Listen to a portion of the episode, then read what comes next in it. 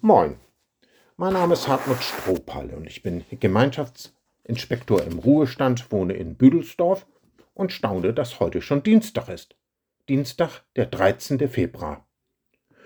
Für mich ist wie für die meisten nach dem Wochenende schon lange wieder Alltag eingekehrt. Bist du vorgestern auch im Gottesdienst gewesen? Nein? Oder dann hast du etwas verpasst.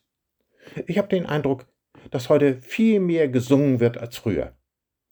Wie die meisten Gemeinden gibt es einen Lobpreisteil mit mehreren Liedern hintereinander. Die werden manchmal unterbrochen von Psalmen oder Gebeten. Viele Jüngere und auch Ältere lieben diese Zeit. Es gibt andere, die mögen nicht, wenn so vieles wiederholt wird. Sie fragen sich, ist Gott schwerhörig oder begriffsstutzig, dass ihm immer wieder das Gleiche gesagt werden muss? Übrigens, wie ist das? Achtest du auch auf die Texte, das heißt auf das, was du singst? In einem beliebten Lied heißt es zum Beispiel, ich will dich ehren mit allem in mir. In einem anderen, das gern gesungen wird, Führ mich dorthin, wo ich unbegrenzt vertraue, lass mich auf dem Wasser laufen, wo immer du mich hinführst. Oder in dem alten Choral, Gott ist gegenwärtig. Herr, komm in mir wohnen, lass mein Geist auf Erden dir ein Heiligtum noch werden. Was bekennen wir da eigentlich? Und meinen wir, was wir singen oder beten? In dem Wort über dem heutigen Tag redet Jesus seinen Zuhörern ernst ins Gewissen. Was nennt ihr mich Herr, Herr und tut nicht, was ich euch sage? Nachzulesen im Lukasevangelium Kapitel 6, Vers 46. Das Wort stammt aus der sogenannten Feldrede von Jesus. Bei Matthäus wird sie Bergpredigt genannt. Sie ist so etwas wie die Regierungserklärung von Jesus. Er ist König, wir können auch sagen, der Herr. Da haben wir es. Jesus hört zu, was wir singen. Das macht er immer. Er hat auch zugehört, was wir gebetet und wie wir ihn angeredet haben. Deshalb sagt er, was nennt ihr mich Herr, Herr, und tut nicht, was ich euch sage? Ist dir schon einmal aufgefallen, wie oft wir Herr gesagt haben?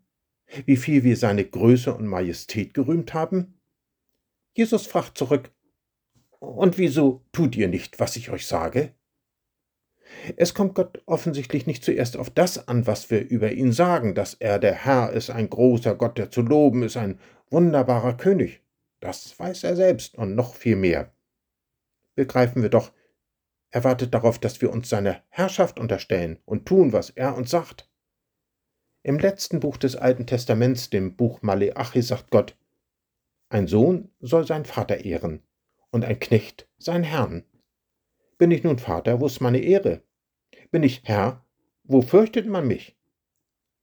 Matthäus überliefert die erschütternden Worte Jesu. Es werden nicht alle, die zu mir sagen, Herr, Herr, in das Himmelreich kommen, sondern die den Willen tun meines Vaters im Himmel. Paulus schreibt im Brief an die Römer, um vor Gott bestehen zu können, ist es nicht entscheidend, ob man seine Gebote kennt oder nicht. Nur wenn man auch nach ihnen handelt, wird man von Gott angenommen. Und Jakobus ermahnt, es genügt nicht, Gottes Wort nur anzuhören, ihr müsst es in die Tat umsetzen, sonst betrügt ihr euch selbst.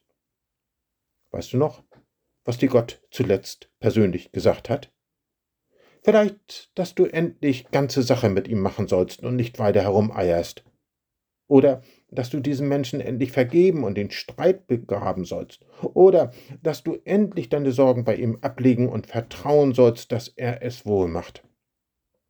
Wenn du es nicht mehr weißt, frag ihn. Was willst du, dass ich tun soll? Und dann tu, was er dir sagt. Er ist ein einzigartiger Herr.